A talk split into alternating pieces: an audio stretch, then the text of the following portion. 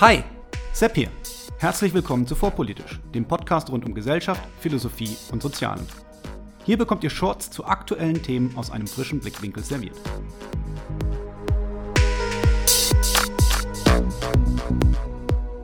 Hallo und herzlich willkommen zu einer neuen Ausgabe von Vorpolitisch Meets. Heute mit Judith Fessler, einer der Co-Autoren von Verschwörungstheorien als Waffe.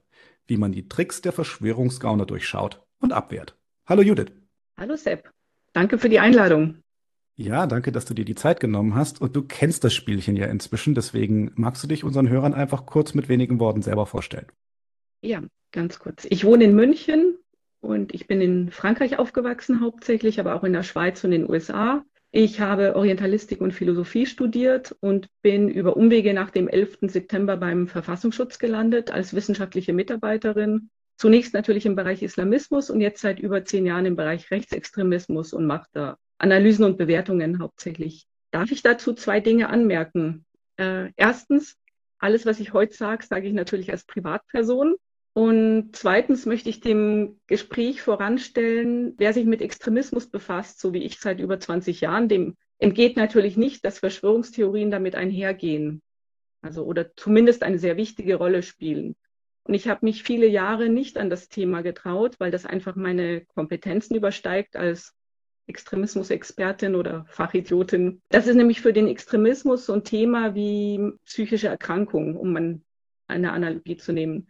Das heißt, es kommt vor häufig, geht aber weit über den Extremismus hinaus und kommt auch darüber hinaus vor. Jetzt sind in den letzten Jahren aber in der Öffentlichkeit sehr viele Extremismusforscher zu Wort gekommen zum Thema Verschwörungstheorie, aber auch Soziologen, Journalisten, Psychologen, was eben vielleicht auch den Alarmismus in der Öffentlichkeit ein bisschen erklärt zu dem Thema und sowohl aber auch die Verengung der Diskussion. Und das war der Grund, warum Andreas und ich uns zusammengetan haben, nicht nur wegen unserer verschiedenen Hintergründe, wobei ich sagen muss, dass Andreas gleich mehrere Experten in einer Person ist. Du hattest ja das Gespräch mit ihm beim letzten Mal. Er ist ja nicht nur Philosoph, sondern auch Konfliktmanager und Zauberer.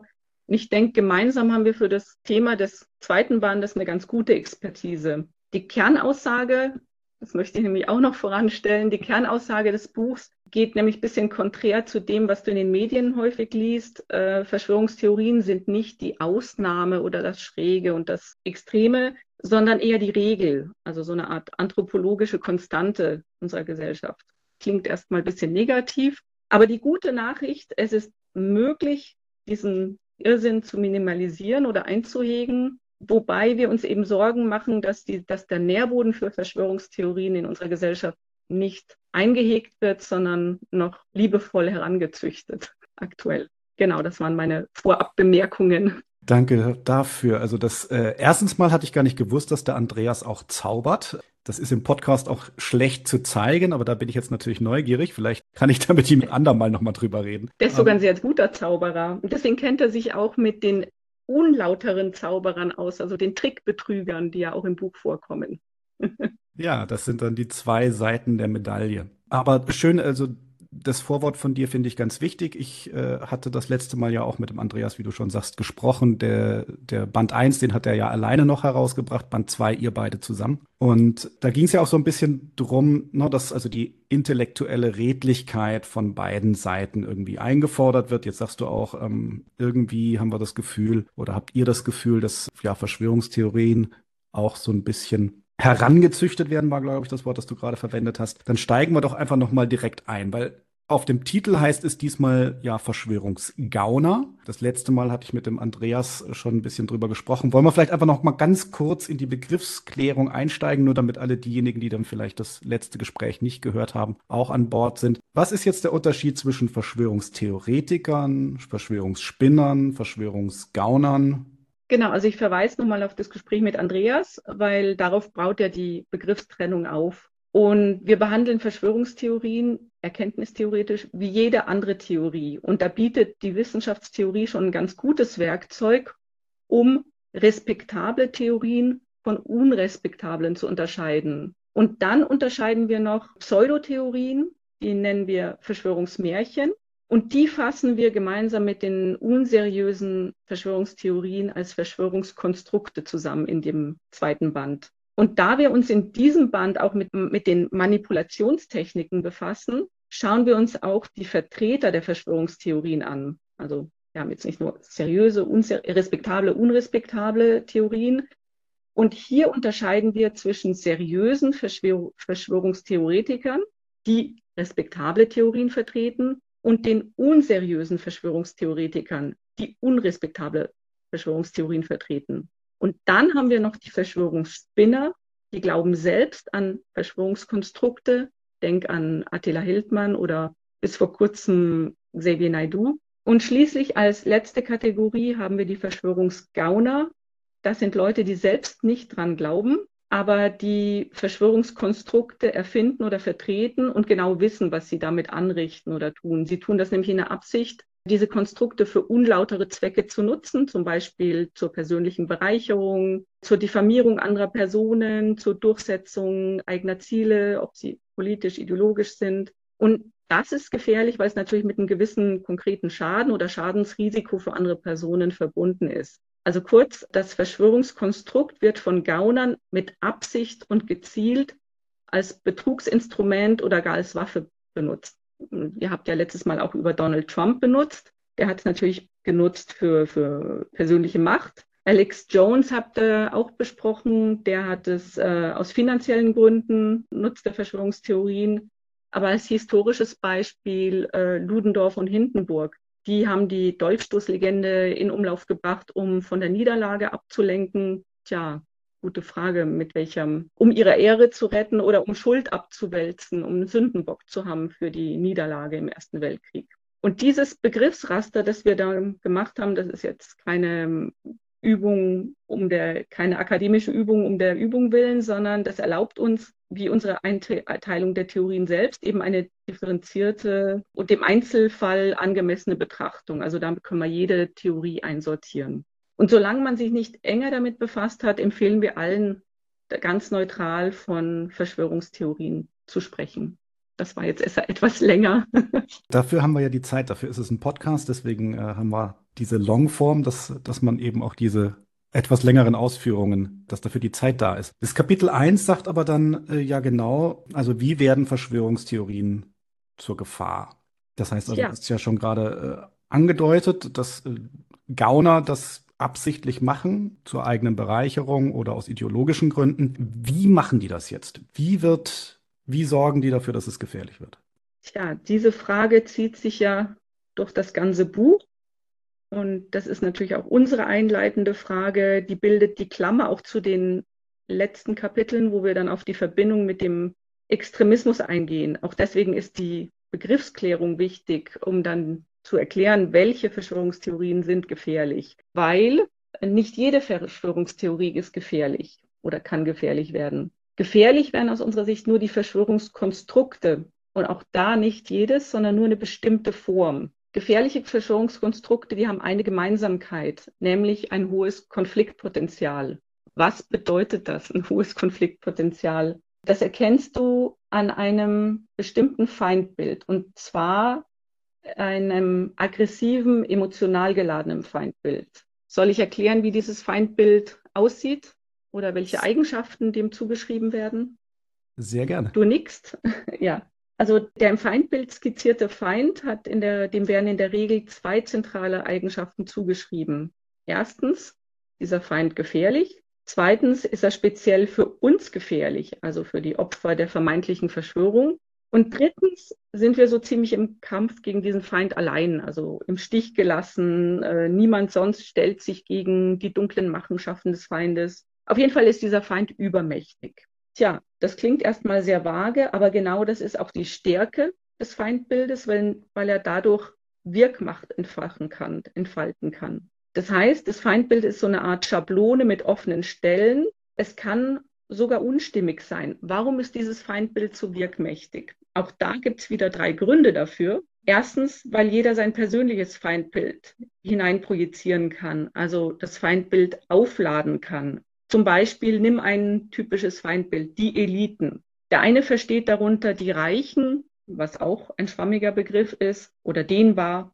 Der andere versteht darunter die Regierung oder den Staat oder beides. Der nächste versteht darunter die akademischen Eliten, die Wissenschaftler, die Presse und so weiter und so fort. Also du kannst dieses sehr schwammige Feindbild gut aufladen.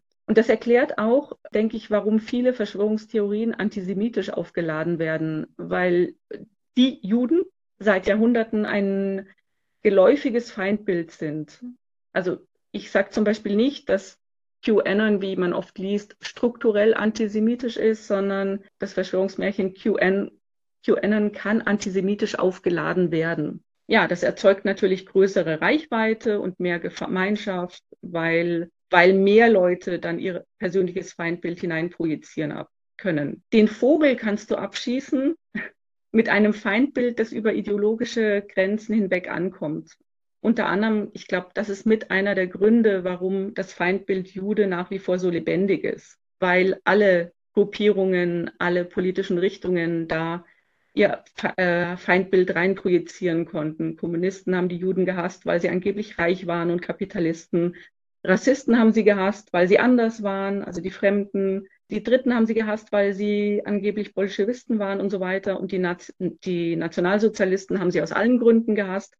Also ein Feindbild, das beliebig aufladbar war oder nach wie vor ist. Das ist der eine Grund.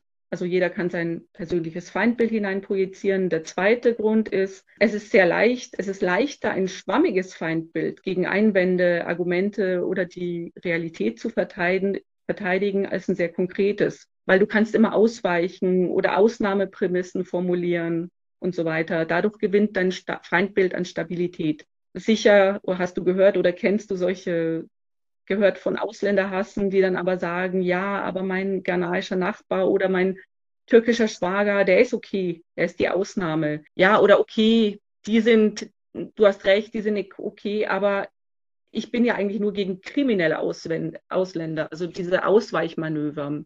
Oder man kann es umdefinieren. Die Juden im Allgemeinen, nein, ich meinte ja nur die Zionisten unter ihnen. Das Problem ist, wenn es hart auf hart kommt, dann werden doch Juden und Ausländer angegriffen. Also man kann ausweichen, um es zu verteidigen, aber am Ende bleibt das Feindbild doch griffig und gefährlich für alle, für die gesamte Gruppe. Der dritte Grund ist, das Potenzial so schwammiger und nebulöser Feindbilder zur, zur Angstmacherei ist größer als von, als ein klares, konkretes Feindbild ziemlich normal. Das Unbekannte, Geheimnisvolle, nicht einschätzbare macht allen Menschen mehr Angst als eine genau erkannte und verstandene Bedrohung. Also dieses typische Verschwörungsgeraune von der jüdischen Weltverschwörung. Das ist ein gutes Beispiel, weil niemand genau sagen kann, wer genau welche Pläne gegen wen, gegen, oder gegen wen schon, gegen uns verfolgt. Und da wird seit Jahrhunderten eigentlich ziemlich erfolgreich Angst erzeugt. Ja, Gegenprobe nimm halt zum Beispiel, weil ich gesagt habe, nicht jedes Verschwörungskonstrukt ist gefährlich. Es gibt harmlose Verschwörungskonstrukte, zum Beispiel die hm, Ermordung Marilyn Monroes oder John F. Kennedys. Ist für uns nicht bedrohlich. Die sind ja schon tot. Also die, die wurden ermordet. Oder die gefakte Mondlandung. Da fehlt auch dieses griffige Feindbild. Oder dass die Erde flach ist, eine Scheibe ist das ist für uns keine Bedrohung. Das sind auch Verschwörungskonstrukte, aber eben keine für uns gefährlichen. Ja, es gibt noch einen weiteren Grund, warum Verschwörungskonstrukte gefährlich sein können. Und der ist ganz banal. Das ist einfach, weil falsche Theorien leicht Fehlentscheidungen nach sich ziehen und so in gefährliches Handeln münden können. Zum Beispiel, wenn ich glaube, dass die Impfung eine Verschwörung ist oder dass eine Krebsbehandlung ähm, eine Verschwörung der Pharmaindustrie ist und ich deswegen eine wichtige Krebsbehandlung, Krebsbehandlung oder eine wichtige Impfung verweigere und dann an der Krankheit oder am Krebs sterbe. Aber auch junge Ausreisende ins Kriegsgebiet des IS, die waren überzeugt, dass westliche Medien lügen, uns anlügen über den IS. Und die haben gemeint, sie reisen ins gelobte Land. Das ist natürlich gefährlich für sie gewesen. Ich hätte auch ein harmloses Beispiel, aber zum Beispiel beim G7 im Gipfel in Elmau, erinnerst dich vor ein paar Jahren in Oberbayern, hat die Polizei den Protestteilnehmern abgeraten, auf der Wiese zu campen wegen des Wetterberichts, weil die Wiese würde bald überschwemmt werden. Äh, nun ist die Polizei in den Augen der Demonstranten, der aus ganz Europa angereisten Demonstrierenden ohnehin Feindbild. Außerdem war das Wetter zu dem Zeitpunkt schön und die Wiese trocken und sie haben gemeint, die Polizei, Feindbild äh, lügt sie ohnehin dauernd an, in dem Fall, um ihren Protest zu verhindern. Also ich mache es kurz. Die Wiese war überschwemmt und am nächsten Tag und die Camper mussten von der Polizei und bayerischen Kleinstadtbewohnern gerettet werden. Ja, das waren so ein paar Beispiele, aber es gibt natürlich auch historische Beispiele, warum Verschwörungstheorien, in, dass Verschwörungstheorien sehr, sehr gefährlich wurden. Die jüdische Weltverschwörung, die dann letztendlich auch zum Holocaust geführt hat, im Buch äh, gehen wir relativ ausführlich auf die Dolchstoßlegende ein, die ja letztendlich zum Scheitern der Weimarer Republik beigetragen hat, aber auch über Europa hinaus der Genozid in Ruanda an den Tutsi, der Genozid an den Armeniern, die stalinistischen sogenannten Säuberungen oder Maus Kulturrevolutionen, die sind alle auch durch ganz schreckliche Dinge, die auch mit Hilfe von Verschwörungstheorien angefacht wurden. Und Einzelfälle wie den, ich denke an den Mord am in Ida Oberstein an dem Tankstellenwart auch durch, den, durch eine Verschwörungstheorie angefacht, motiviert wurde. Ja. Ja, genau. Das war im Gespräch mit Andreas das letzte Mal noch so leichtherzig. Da konnte ich immer mit meinen Reptiloiden ihn so ein bisschen pieksen. Und wie du jetzt aber ja hier äh, an vielen, vielen Beispielen referiert hast, äh, leider ist es nicht zwingend äh, so leichtherzig. Und tatsächlich gerade, wie du sagtest, wenn man Feindbilder damit generiert, dann kann es sehr, sehr gefährlich werden. Ich weiß, wir haben das davor nicht abgesprochen, aber jetzt, weil der Holocaust jetzt schon mehrfach genannt wurde und die Verschwörungstheorien auch gegen Juden und das Weltjudentum. Also äh, persönlich muss ich sagen, das ist sowas, das, das geht mir selber irgendwie gar nicht in den Kopf, wie das überhaupt eine plausible Story sein soll, überhaupt dieser dieser, dieser lang anhaltende, über Jahrhunderte gezüchtete äh, Antisemitismus und Judenhass. Aber du hast da ja deine eigene Familiengeschichte damit so ein bisschen. Vielleicht magst du dazu einfach ein paar Worte sagen, weil ich denke, das ist schon ein sehr, sehr eindrücklicher Hintergrund, den du da auch von deiner Familie her hast. Meinst du? Ähm, ich schon, ja. Schwierig, ja, das wäre natürlich ein eigener Podcast. Bin jetzt auch gar nicht vorbereitet. Also ich, wo fange ich an? Ich habe natürlich, ich hatte einen oder habe einen jüdischen Großvater, der inzwischen verstorben ist, äh, Max Mannheimer, der war Holocaust-Überlebender, was einen natürlich auch prägt. Gleichzeitig bin ich aber, wie ich ja erwähnt habe, in Frankreich aufgewachsen. Und da war ich auch, war ich das deutsche Kind zunächst, als ich dort, also ich war sechs Jahre, als wir nach Frankreich gezogen sind.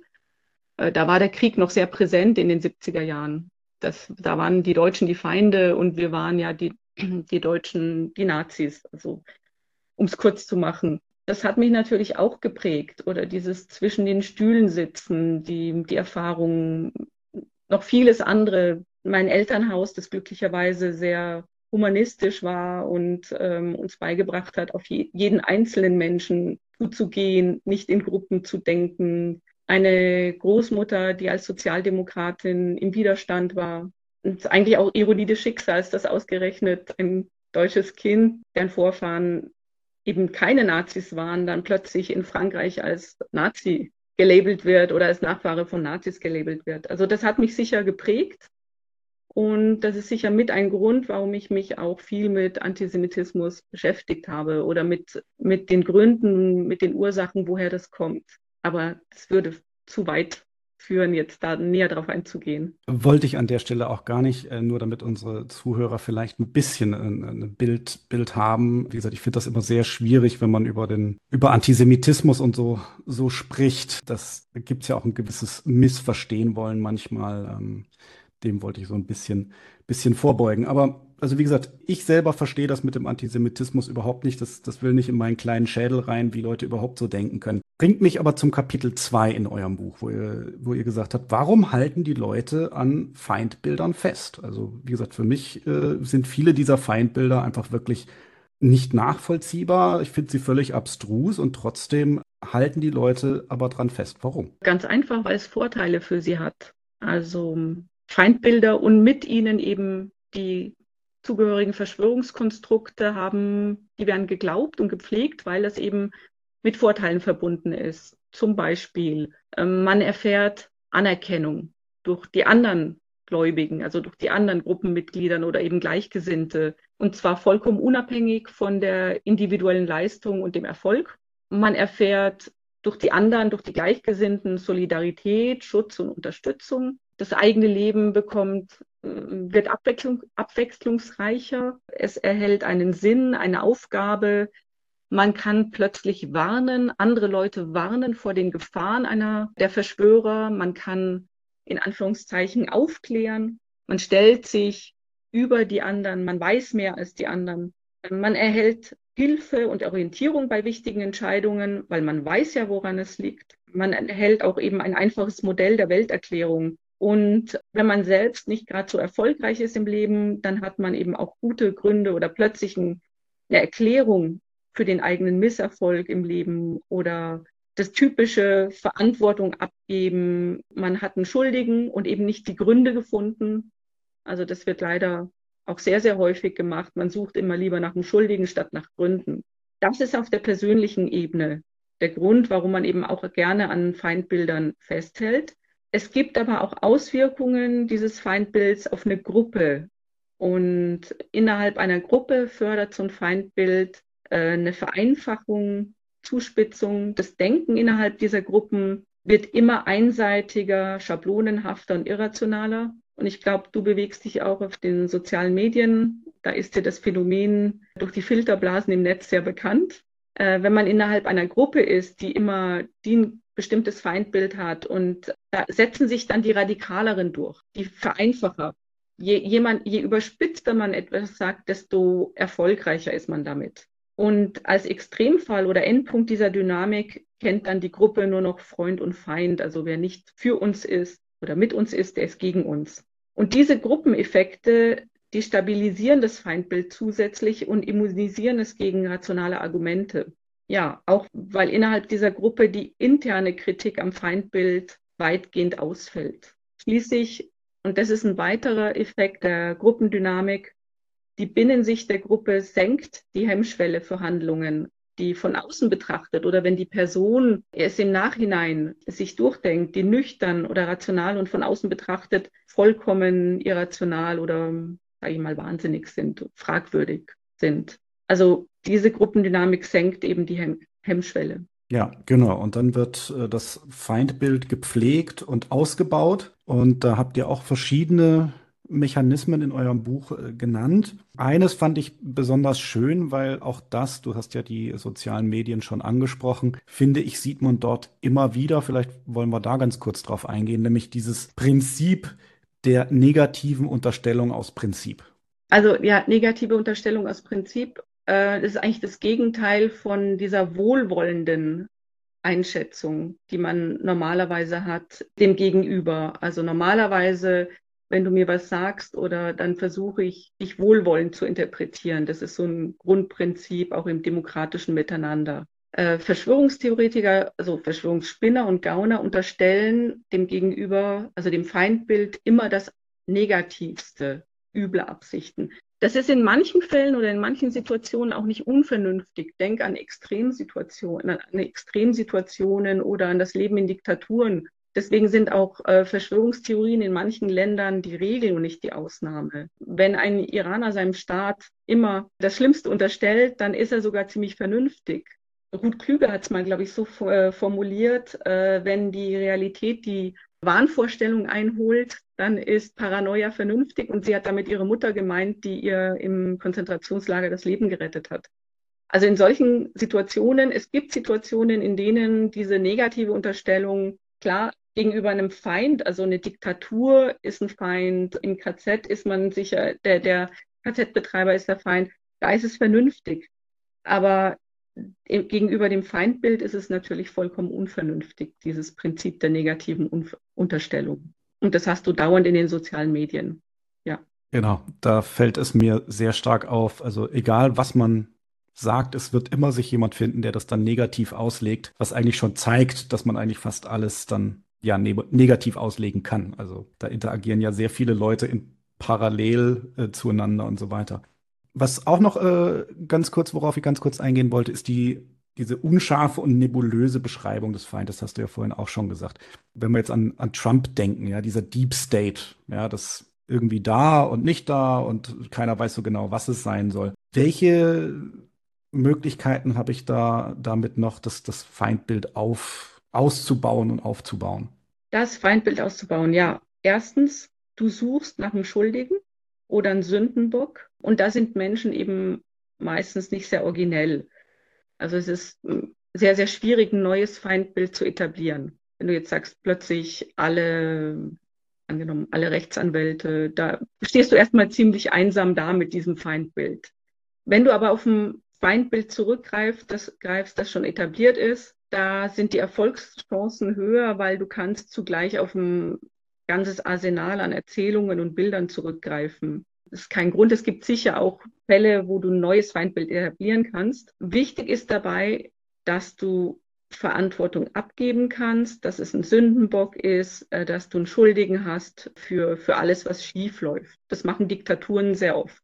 Also arabische Diktatoren, wenn irgendwas nicht stimmt, dann ist Israel schuld. Und Trump hat eben auch einen Schuldigen gesucht. Wurde ja letztes Mal auch mit, im Gespräch mit Andreas schon ein paar Mal erwähnt, dass er nicht unbedingt der glaubwürdigste Präsident war. Dann, um das Feindbild aufzubauen, muss es natürlich dämonisiert werden. Warum äh, dämonisiert werden? Weil wenn der Feind genauso stark ist wie wir, dann kämpfen wir mit gleichen Waffen. Aber wenn er stärker und entmenschlicht wird, dann erklärt es ja, warum wir so schwach dagegen sind. Wobei es muss nicht immer gleich ein Echsenwesen sein mit der Entmenschlichung. Es kann auch realistischer sein. In der NS-Propaganda sind Juden ja immer als Ratten oder Ungeziefer dargestellt worden. Äh, in der Propaganda der, der Hutu gegen die Tutsi in Ruanda wurden die Tutsi grundsätzlich als Kakerlaken dargestellt. Und dann gibt es auch noch viel subtilere Formen, in denen Menschen verdinglicht und entmenschlicht werden. Schließlich das Prinzip der negativen Unterstellung, das wir schon angesprochen haben. Bill Gates will impfen, der will uns sicher nicht retten. Der will sicher keine Menschenleben retten, sondern grundsätzlich, wenn du sagst grundsätzlich, der ist, ne, der ist ein Feind, dann ist du, dann unterstellst du ihm, dass er lieber, dass er eher Menschen umbringen will. Dann, ja, wir haben diese unscharfe und nebulöse Beschreibung haben wir auch schon des Feindes, haben wir ja auch schon besprochen, äh, weil dann bleibt dem Nebulösen, wer welche Ziele warum verfolgt und da können möglichst, dann können mehr Leute dran andocken. Und schließlich kann man sich selbst auf die Seite der Guten katapultieren und sich selbst heroisieren. Also wir sind die Opfer, wir sind die Helden in dieser ganzen Erzählung bei dem, gegen den angeblichen Feind.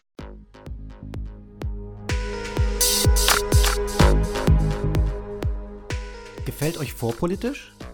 Gefällt euch vorpolitisch genug, um den Podcast aktiv zu unterstützen? Wenn ja, dann könnt ihr mir über die Coffee-App einen virtuellen Kaffee ausgeben. Einfach auf co-fi.com-vorpolitisch gehen und spenden. Das ist ko-fi.com-vorpolitisch. Für jede Unterstützung jetzt schon. Vielen herzlichen Dank.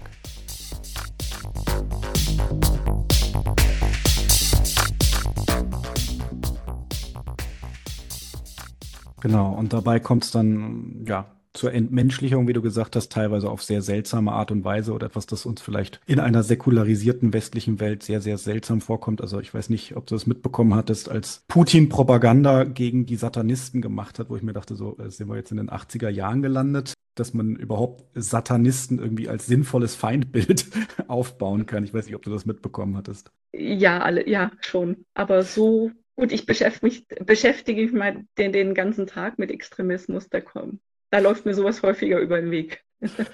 Du meinst, irgendwann ist der, ist man dann da so erfahren, da überrascht einen nichts mehr.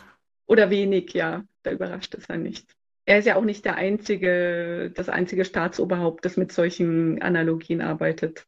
Mhm. Nee, leider nicht. Aber Jetzt haben wir also quasi unser Feindbild aufgebaut und ausgebaut und ähm, jetzt unterstellen wir uns mal selber negative Absichten. Wie machen wir jetzt weiter? Wie tarnen wir damit unsere Verschwörungskonstrukte, um unseren bösen Absichten gaunerhaft nachzugehen, wie wir das gerade dabei sind zu tun? Ja, oh je, da gibt es viele Taktiken. Und eigentlich können Verschwörungsgauner auch alle Taktiken und Manipulationstechniken und Denkfehler benutzen, die du auch so kennst. Denk an das Buch von Daniel Kahnemann, äh, langsames Denken, schnelles Denken. All die darin beschriebenen Taktiken oder Denkfehler können vorkommen, aber eben auch alle Manipulationstaktiken, die der Andreas übrigens auch in einem eigenen Buch mal beschrieben hat, können auch genutzt werden. Ich glaube, dich hat besonders interessiert diese Tarnung von miserabler Datenqualität, oder?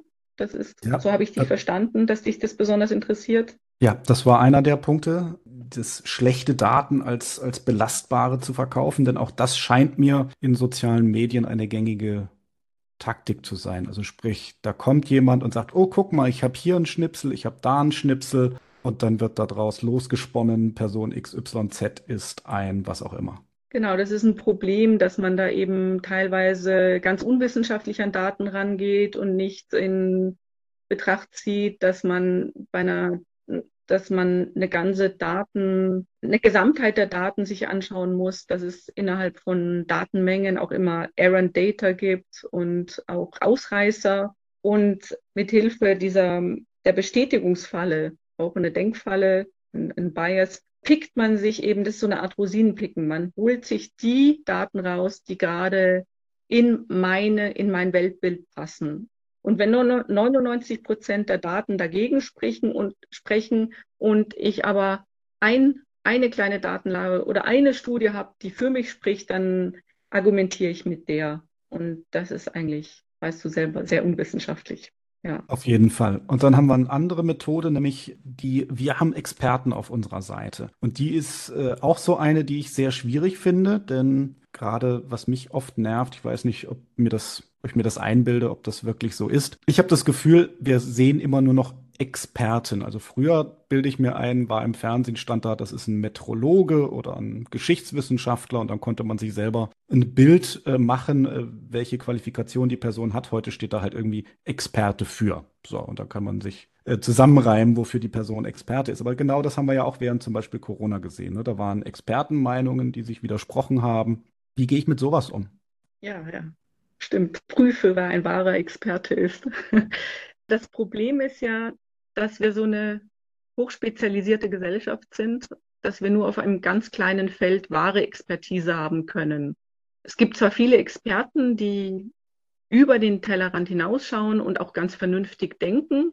Das kann aber auch mächtig schief gehen. Also wir haben im Buch den Fall des Biochemikers Rössler, der ein sehr guter Biochemiker ist, anerkannter Biochemiker, der aber den CERN verklagt hat äh, wegen der Gefährdung der Welt durch die Erzeugung schwarzer Löcher. Eben er ist auf dem anderen Feld, er ist eben kein Physiker. Und da hat er geirrt. Und da gibt es noch viel abstrusere Fälle, so Nobelpreisträger, die sind nicht im Buch erwähnt, aber zum Beispiel Brian Josephson, Nobelpreisträger der Physik, der aber zugleich an Telepathie und Gedächtnis des Wassers geglaubt hat. Also ich würde ihn jetzt, wenn du den jetzt heranziehst für, als Experten, dann bitte nur für seinen Fachbereich. Noch extremeres Beispiel, einen Nobelpreisträger der Chemie, ich glaube Carrie Mullis oder Mullis, weiß ich nicht, wie, wie der sich ausspricht, sichern, ja, ich glaube, Erfinder der Polymerase-Kettenreaktion. Aber er war überzeugt, dass er mal von einem Alien entführt wurde. Und außerdem, und das ist richtig gefährlich, hat er den Zusammenhang zwischen dem HIV-Virus und der Krankheit AIDS geleugnet.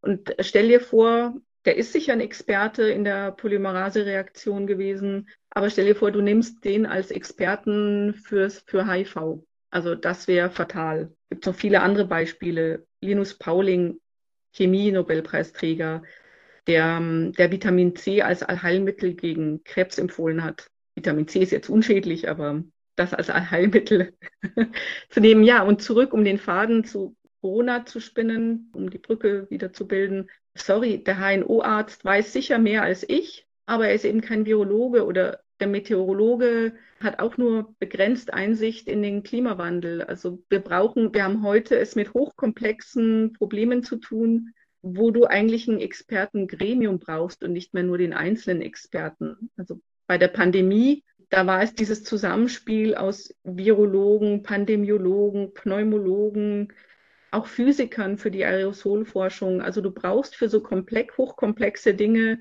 ein ganzes Gremium an Experten, weil jeder hat wie gesagt, nur eine ganz begrenzte Einsicht. Und wenn, das ist eben das Problem in den sozialen Medien, man sucht sich dann seinen Lieblingsexperten raus und fokussiert sich auf genau die eine Person, aber man sollte immer so ein ganzes, einen ganzen Bunch an Experten haben. Das macht auf jeden Fall Sinn. Und wenn dann da vielleicht am Ende sogar noch sowas wie Einigkeit bei rumkommt, dann sind wir vielleicht besser beraten, als wenn wir uns den einen Experten rauspicken, der sich der uns das sagt, was wir hören wollen. Jetzt ist es aber ja nicht nur so, dass wir schlechte Theorien gut reden, sondern manchmal auch gute Theorien schlecht reden müssen. Denn wenn die guten Theorien unseren bösen Absichten widersprechen, dann müssen wir ja vielleicht auch äh, die manchmal diskreditieren. Und auch da habe ich jetzt und du merkst, Social Media bleibt irgendwie mein Thema.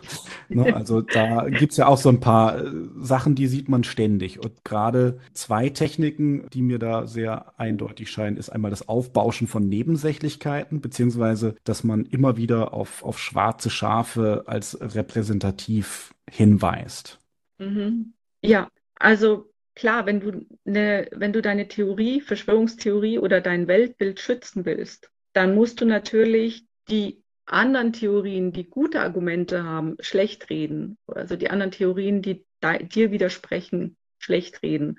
Und der Haupt, eigentlich kann man alle diese Taktiken mit einer falschen Alternative zusammenfassen. Also ich habe eine Theorie, also angenommen, ich habe eine Theorie, eine Verschwörungstheorie, und ich sage dann entweder meine Verschwörungstheorie ist korrekt oder du hast recht. Und wenn du recht hast, dann ist meine Theorie falsch. Also versuche ich alles, um, um dir Unrecht zu geben und finde eben raus, oho, gegen deine Theorie gibt es aber diesen Einwand oder jenen Einwand. Also auch da picke ich mir wieder Einwände raus. Und im, um, im falschen Umkehrschluss ist meine Theorie korrekt. Und für diese, für diese falsche Alternative gibt es eben unzählige Varianten. Und eins davon ist dieses mit den schwarzen Schafen als repräsentativ zu verkaufen. Also dass man sagt, oh, in deiner Gruppe, da gibt es aber den Typen, der, der ist aber manchmal sogar mit äh, Argumenten gegen die Person, der ist aber ein unanständiger Typ oder der hat das behauptet und das ist ja vollkommen falsch. Also das wird immer wieder, der ist ja auch, und er vertritt auch deine Theorie. Und deswegen ist deine Theorie vollkommen falsch. Und deswegen, und jetzt kommt die falsche Alternative, deswegen habe ich recht. Sehr, sehr häufig in so, äh, Social Media deswegen empfehlen wir ja am Ende auch, dass ein Schulfach rationales Denken und Handeln und Entscheiden. Die Frage ist, ob das, äh, ob das am Ende was bringt, uns, uns, uns besser, besser macht äh, bei, der, bei der Diskussion oder ob das einfach menschliches Verhalten ist, dass wir quasi, in das wir immer wieder hineinverfallen. Aber das ist sicher menschliches Verhalten, aber ich denke, wenn man das einmal durchschaut oder wer das durchschaut, der fällt auch nicht mehr so drauf rein. Und wer weiß, dass seine Zuhörer ihn durchschauen oder ähm, also der unlautere Verschwörungsgauner, der weiß, dass man ihn durchschaut, der wird es auch nicht mehr so oft benutzen.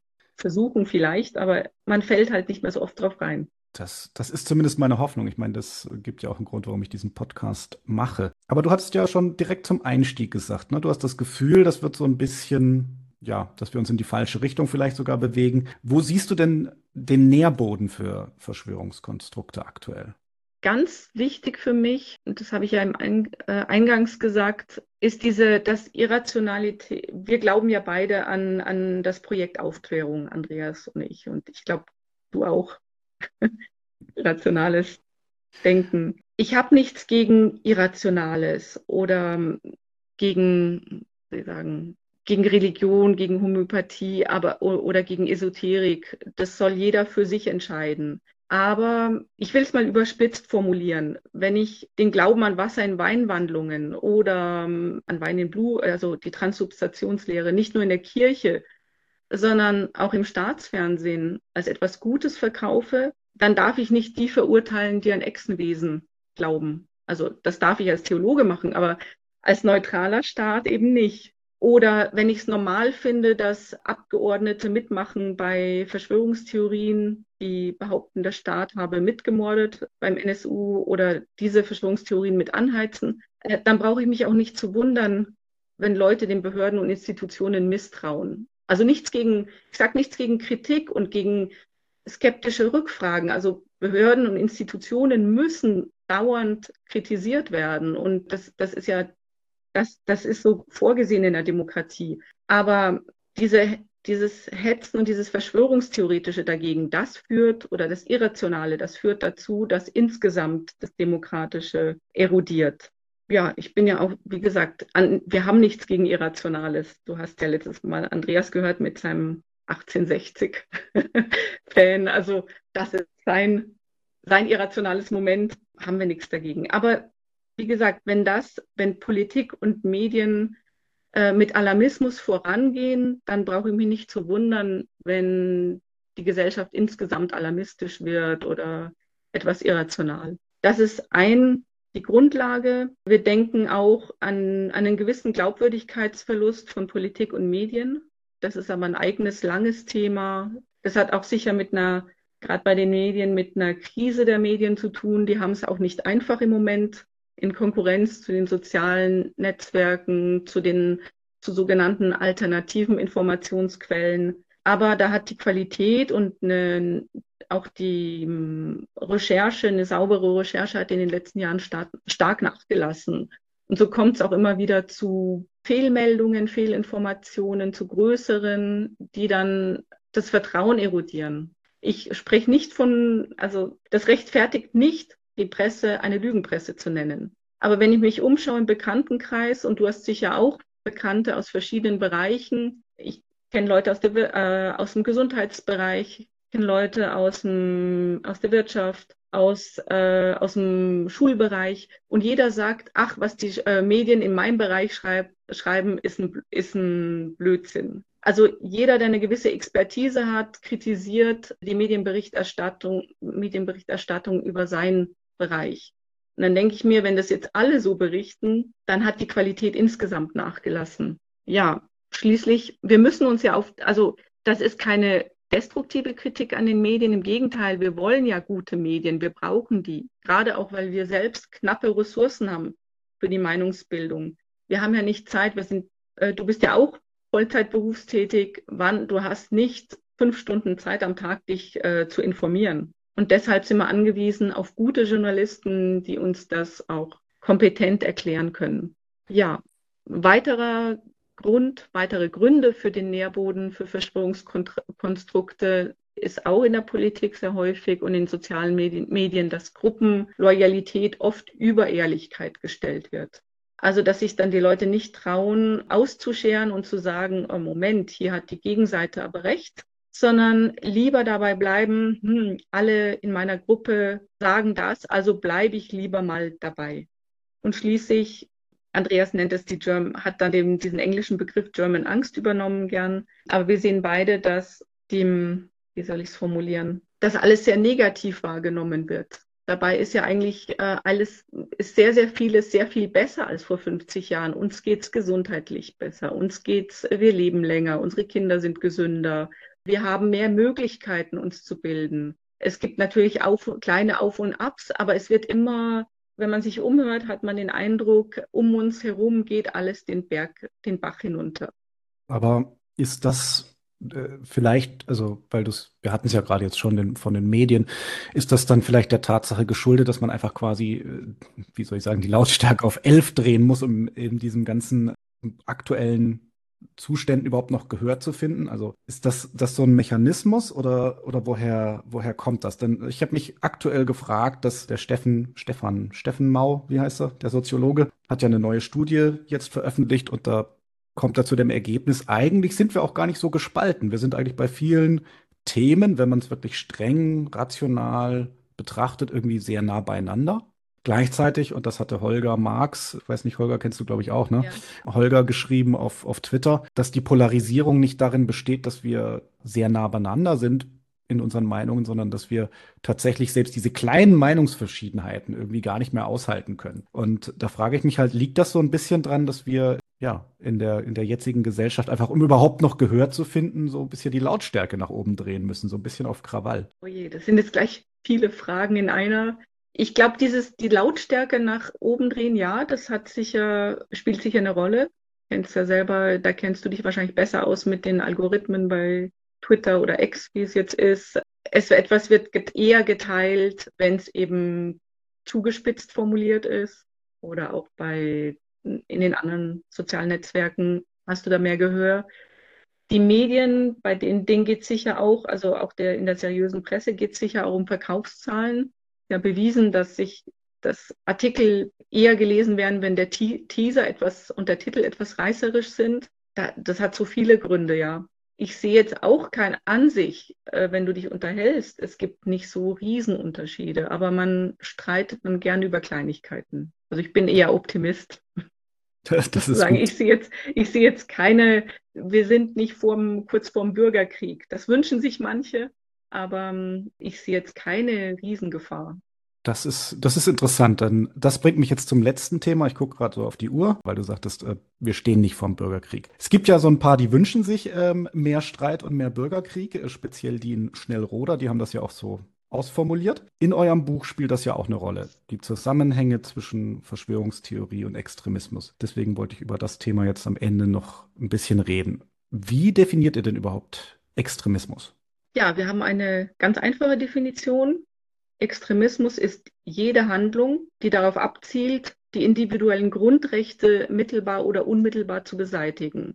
Handlung, das kann eine Gewalttat sein, aber auch eine öffentlich geäußerte Rede. Auf jeden Fall erfordert es ein aktives Eintreten, weil wir wollen ja keine Gesinnungsjustiz. Wir nutzen also eine Minimaldefinition von Extremismus, die wir übrigens nicht erfunden haben. Die kommt sehr nahe an Hoppers Negativdefinition der Feinde der offenen Gesellschaft. Und außerdem orientieren sich die Gerichte, also unsere Gerichte und der Verfassungsschutz an dieser negativen Definition, was ein Riesenvorteil ist für die, weil sie da flexibler gegenüber neuen und sich wandelnden Bedrohungen bleiben können. Wir beide finden die Definition auch sinnvoll, nicht nur, weil ich Verfassungsschützerin bin und Andreas Niederbayer und somit halber Anarchist, sondern weil der Staat eben Spaß beiseite.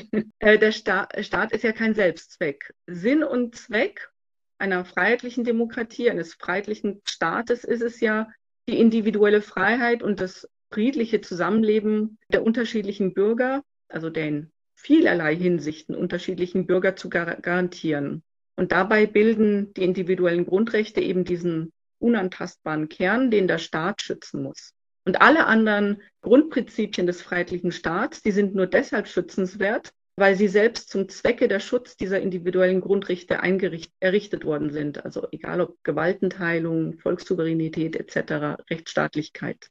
Das ist unsere Definition. Also da geht es nicht um die Abweichung von irgendeiner Mitte, sondern um Handlungen aufgrund von Einstellungen, die eben von unterschiedlichsten Personen der Gesellschaft vertreten werden ob von einflussreichen Ärzten bis hin zu subkulturell verankerten Neonazis. Und weiterer Vorteil, unsere Definition ist nicht abhängig vom politischen Koordinatensystem und sie ist auch nicht subjektiv wertend, weil, wie gesagt, kann es nicht oft genug wiederholen, der Bezugsrahmen ist ausschließlich der Schutz der Grundrechte jedes Einzelnen, egal zu welcher Gruppe er gehört. Und ja, die Handlungen können natürlich unterschiedlich intensiv sein, von legalistisch bis gewalttätig und unterschiedlich gefährlich, von langfristig bis akut für Menschenleben, für das friedliche Miteinander, für die Demokratie und so weiter. Und dafür haben wir eben diesen Oberbegriff Extremismus, wobei wir eben, wie gesagt, müssen wir nochmal betonen, da werden die nicht gleichgesetzt, die verschiedenen Extremismusformen, aber sie werden unter diesem Oberbegriff zusammengefasst so wie der Begriff Straftäter auch Taschendiebe und Mörder zusammenfasst, ohne sie jetzt gleichzustellen. Wie schlägt sich dann jetzt die Brücke zu den Verschwörungstheorien?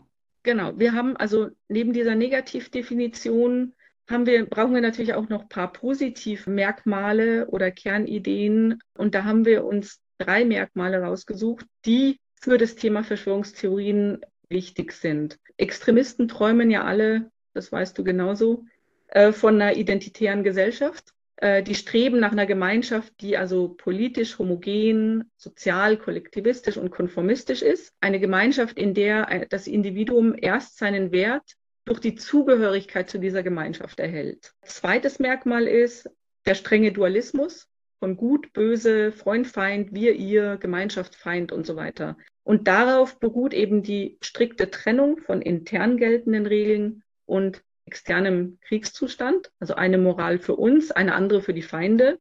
Und die dritte, das dritte Merkmal ist die extrem, ich nenne es mal extremistische Weltformel, dass zentrale ideologische Aussagen sollen allgemein und für alle Zeit gelten. Also im Gegensatz zum wissenschaftlichen Erkenntnisanspruch ist die Wahrheit von Extremisten nicht anfechtbar und nicht durch neue Einsichten zu revidieren. Ja, sie haben, hegen ja auch den Anspruch, äh, die Heilmittel bereitzustellen. Und mit, sie glauben, sind überzeugt davon, wenn ihre Gesellschaftskonzeption verwirklicht wird, dann sind dauerhaft alle Probleme beseitigt. Wobei die Vorstellung dieser Idealgesellschaft immer ziemlich vage bleibt. Und auch der Weg in dieses vermeintliche Paradies auf Erden, der bleibt nebulös für die einen. Meistens ist da, spielt da eine Revolution eine Rolle oder ein Umsturz oder ein Tag X oder Bürgerkriegsszenarien etc. Achso, genau, zum Zusammenhang damit. Also du siehst, strukturell haben die da relativ viel Ähnlichkeiten. Auch Verschwörungskonstrukte haben diese Schwarz-Weiß-Welt. Auch Verschwörungskonstrukte haben diese Weltformel. Auch Verschwörungskonstrukte haben eine identitäre Konzeption von Gemeinschaft. Und das sind die, das sind schon mal die Verbindungen. Hinzu kommt, und jetzt wären wir bei dem nächsten Thema, welche Rolle spielen diese Verschwörungskonstrukte im Extremismus? Und eine Rolle ist zum Beispiel, die Radikalisierung zu verstärken, indem sie eben dem Extremismus noch den Dringlichkeitsfaktor hinzufügen, also diesen 5 vor 12 Moment. Den gibt es in der extremistischen Ideologie nicht. Also kennst auch die identitäre Bewegung, für die es in der Ideologie ist, ja, dieser Ethnopluralismus und wir sind die abendländische Gesellschaft etc. Jetzt kommt die Verschwörungstheorie vom großen Austausch hinzu und die sagt dann, wir sind die letzte Generation, die den Austausch, großen Austausch noch aufhalten kann. Ansonsten geht das Abendland unter. Also dieser Dringlichkeitsmoment, jetzt musst du handeln, sonst ist es zu spät. Ja, als Radikalisierungsverstärker, dann hilft die Verschwörungstheorie auch noch beim Einstieg in den Extremismus, aber auch beim Schutz der extremistischen Ideologie. Haben wir da noch Zeit für ein Beispiel, weil es sonst sehr abstrakt wäre? Immer, immer. Immer, okay. Konkretes Beispiel, du erinnerst dich sicher an die Jugoslawienkriege. Da hat die NATO ja eingegriffen zugunsten der bosnischen Muslime. Jetzt ist das ein klarer Widerspruch zu der Ideologie der Islamisten, die ja den Westen insgesamt und auch die NATO als radikal islam islamfeindlich ansehen. Ja, was machen sie, um dieses Feindbild NATO beizubehalten? Zunächst blenden sie es natürlich aus und ignorieren es. Das funktioniert auch immer wieder erstaunlich gut. Aber erst, wenn man den Fakten nicht mehr aus dem Weg gehen kann, wenn sie das nicht mehr ignorieren können, dann benötigt man eine Verschwörungstheorie, um das wieder zurechtzurücken rücken. Und dann postuliert man eben eine Verschwörung hinter der Rettungsaktion der NATO. Im konkreten Fall greift das wieder, das wir schon erläutert haben, das Prinzip der negativen Unterstellung. Die Lösung, das eigentliche Ziel der NATO war nicht die Beendigung des Krieges, sondern die Kontrolle über die von Muslimen bewohnten Gebiete. Also es sei der NATO eigentlich nur darum gegangen, die muslimische Gemeinschaft zu verwestlichen und zu zerstören. Also und so wurde aus der Unterstützung der NATO eine Bedrohung zu, konstruiert. Aber wir haben es auch in anderen Beispielen, die, der WHO. Die WHO wird immer wieder konfrontiert mit Kampagnen gegen sie. Wenn die WHO Impfkampagnen macht, dann gibt es immer wieder, egal ob von kenianischen Bischöfen oder von pakistanischen Islamisten, die Unterstellung, dass die WHO ja nur alle Kinder äh, sterilisieren will und so weiter. Also da auch immer wieder negative Unterstellungen. Ja, schließlich schützt es auch, hilft die Verschwörungstheorie, dem Extremismus auch extremistische Gewalttaten zu rechtfertigen und eine Brücke zum bürgerlichen Spektrum zu bauen oder eben eine Klammer zu anderen Extremisten zu, auch zu bauen. Genau, weil also das fand ich zum Beispiel sehr spannend in dem Buch. Da hatte ich noch überhaupt nicht drüber nachgedacht. Du hast ja die identitäre Bewegung genannt, die ja ihre völkisch-ethnopluralistischen Werte hat und dann die Brücke geschlagen zu dieser Theorie des großen Austausches von dem René Cam nee, wie heißt er? Camus? Camus, ja. Mhm. Ja, genau. Der, die dann einfach beide sehr schön zusammen ineinander greifen, also sehr schön im Sinne einer gar nicht so schönen Gemeinschaft, die aber ja originär eigentlich nicht zusammengehören. Und dann aber da so, ein, so eine Wirkmächtigkeit eingehen, die dann eben, wie du sagtest, Druck aufbauen, äh, zusätzliches Erklärungsmuster geben und damit der Radikalisierung äh, helfen. Ja, ich denke, damit haben wir es genug für heute. Vielen Dank für deine Zeit, Judith. Danke, dass ich dabei sein durfte. Und es gibt natürlich vieles, was ich noch nicht gesagt habe. Aber dann kann man ja das Buch lesen. Genau. Das kann ich auch allen nur empfehlen. Andreas Edmüller und Judith Fessler, Verschwörungstheorien als Waffe. Vielen Dank. Ciao.